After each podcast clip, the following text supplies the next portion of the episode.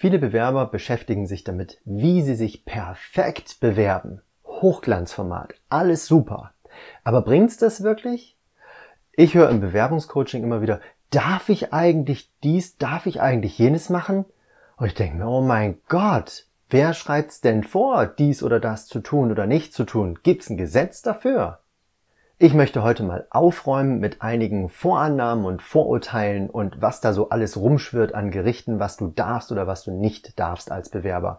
Und schalte dein Gehirn einfach ein. Ganz einfach. Gesunder Menschenverstand kann dir tatsächlich weiterhelfen. Die wahrscheinlich am häufigsten gestellte Frage ist, kann ich ein Bewerbungsfoto eigentlich weglassen? Das darf man doch jetzt, oder? Das ist totaler Quatsch, denn es gab noch nie ein Gesetz oder eine Verordnung, das gesagt hat, du musst ein Bewerbungsfoto in deine Bewerbung reinpacken. Es ist vielmehr so, dass vor einigen Jahren, das ist schon wirklich eine ganze Weile her, das allgemeine Gleichbehandlungsgesetz rausgekommen ist. Und da wurde dann eben auch diskutiert in diesem Zusammenhang, vielleicht ist es sinnvoller, die Bewerbungsfotos wegzulassen, weil man sich dann vielleicht gleiche Chancen mit anderen Bewerberinnen und Bewerbern erangelt, wenn man eben durch das Foto irgendeinen Nachteil liefert. Also wenn man sich sozusagen selbst diskriminiert durch das Foto. Das ist aber bei Personalern trotzdem immer noch sehr beliebt. Das Foto rundet eine Bewerbung ab, so heißt es eben in Umfragen unter deutschen Personalern. Dementsprechend, was ist, wenn du dein Foto weglässt? Es ist irgendwie seltsam, es fehlt was. Stell dir einfach mal vor, du hast eine Zeitung oder ein Magazin, da sind normalerweise Fotos drin und Text. Und jetzt fehlen die Fotos. Ist das nicht ein bisschen seltsam? So geht es dem Personalern eben auch, wenn dein Bewerbungsfoto nicht drin ist. Dementsprechend, ja, du solltest wahrscheinlich eins reintun, aber ja, du kannst es auch weglassen. Es schreibt dir halt einfach keiner vor. Es gibt noch eine Ausnahme, wo du tatsächlich das Bewerbungsfoto eher weglassen solltest, nicht musst, aber solltest, wenn die Aufforderung dazu besteht in der Ausschreibung der Stelle, wenn da steht, bitte kein Bewerbungsfoto beifügen, da macht es wahrscheinlich Sinn, dass du das auch nicht tust, weil ansonsten ärgerst du vielleicht die Personaler, dass sie das Foto dann wieder rausnehmen müssen aus deinen Bewerbungsunterlagen.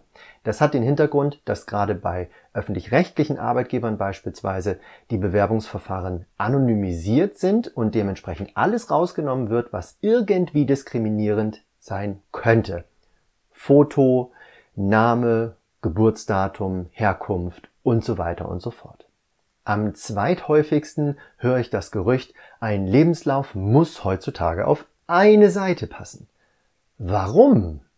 Ja, es ist nachvollziehbar, dass der Lebenslauf übersichtlich sein sollte. Also du solltest vielleicht keine fünf Seiten haben und deinen Lebenslauf entsprechend ausbreiten und die Personaler müssen dann ewig suchen nach den entsprechenden interessanten Stellen und Keywords. Aber was eben häufig passiert, ist, dass der Lebenslauf dann gequetscht wird auf eine Seite. Ja, du hast alles auf einer Seite drauf, aber in Schriftgröße 8 ist es einfach nicht gut lesbar. Oder in vierspaltigen Lebenslaufformen ist es auch nicht wirklich übersichtlich. Und dann höre ich von Bewerbern immer wieder, ja, aber man kann ja digital reinzoomen in das Dokument und dementsprechend kann ich es ja auch größer machen und lesen. Aber beim Reinzoomen habe ich das Problem, dass eben nicht mehr alles ersichtlich ist von einer Seite, sondern eben nur noch ein Ausschnitt davon. Und genau das, dieser Überblick von einer Seite, der ist eigentlich schon grundsätzlich sehr charmant und sehr zielführend, denn Personaler möchten sich schnell einen Überblick verschaffen. Alternativ kannst du dir überlegen, wie gestaltest du denn die erste Seite des Lebenslaufs? Auf Seite 1 des Lebenslaufs gehört nämlich alles drauf, was wirklich entscheidend ist für deine fachliche Eignung.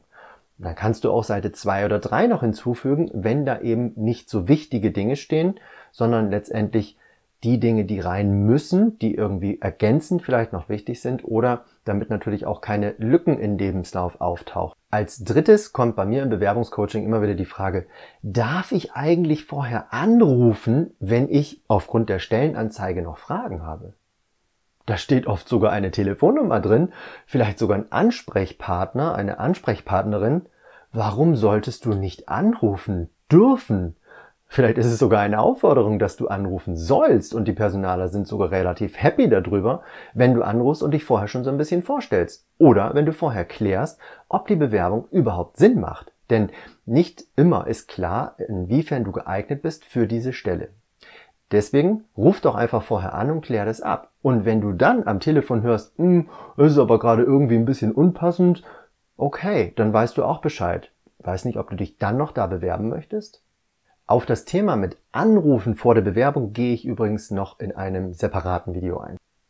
Nummer vier, was so an Fragen an mich herangetragen wird, darf ich oder darf ich das nicht, sollte ich das tun, ist, darf ich ein Du verwenden im Bewerbungsanschreiben? Darauf gehe ich auch an anderer Stelle schon ein in einem anderen Video.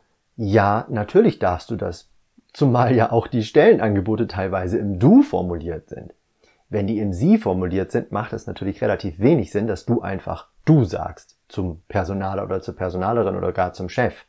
Aber wenn du aufgefordert wirst, indirekt auf dieses Du ja auch einzugehen, durch ein Stellenangebot mit Du bringst mit und du tust dies und jenes, dann ist es wahrscheinlich schon sinnvoll, auch darauf einzugehen und nicht einfach zu sagen, nö, ich mache das jetzt einfach per Sie, weil das macht man ja so, oder? Und Nummer fünf, was ich immer wieder gefragt werde im Bewerbungscoaching an für mich seltsamen Fragen ist, darf ich im Vorstellungsgespräch eigentlich auch Fragen stellen, wenn ich nicht gefragt werde? Ja, na klar, auch wenn das ganze Jobinterview heißt, heißt es nicht, dass das ein Monolog ist und dass du einfach mit Fragen beschossen wirst und du musst antworten. Das ist ein gegenseitiges Kennenlernen. Ihr wollt irgendwie zueinander finden oder gucken, was ihr für Gemeinsamkeiten habt, ob ihr auch zusammenpasst. Und da sollte eigentlich ein Dialog entstehen. Und sinnvollerweise werden deine Fragen natürlich auch in den Kontext eingebunden. Also das, was du wissen möchtest, sollte einfach im Gespräch auch an passender Stelle genannt werden. Schließlich musst du oder willst du dich ja auch für oder gegen diese Stelle entscheiden. Ja, du kannst dich auch entscheiden. Es geht nicht nur um den Arbeitgeber, der sich entscheiden darf, der auswählt, sondern du darfst genauso auswählen, ob du diesen Job und diese Stelle tatsächlich haben möchtest, nachdem du das Vorstellungsgespräch geführt hast wenn es um die Frage geht, darf ich das tun oder darf ich das nicht tun, du darfst selber entscheiden und du musst auch ein Stück weit selber entscheiden, was du tust. Es gibt kein Gesetz oder keine Verordnung, was dir da genaueres vorschreibt. Die Bewerbungsverfahren sind in Deutschland zumindest frei gestaltbar. Aber was du tun solltest, ist tatsächlich deinen gesunden Menschenverstand einzuschalten und zu nutzen. Überleg dir, macht das eine Sinn oder macht es andere mehr Sinn? Was möchten natürlich auch die Personaler gerne von dir erfahren? Was ist denen besonders wichtig? Und auf die Dinge und auf diese Menschen, auf dein Gegenüber, gehst du letztendlich ein. Das ist deine Aufgabe als Bewerber, wenn du erfolgreich sein möchtest. Siehst du vielleicht irgendetwas anders, als ich das sehe, oder hast du andere Erfahrungen gemacht, oder hast du noch Fragen? Dann schreib doch einfach in den Kommentar unten rein und ich antworte gerne darauf.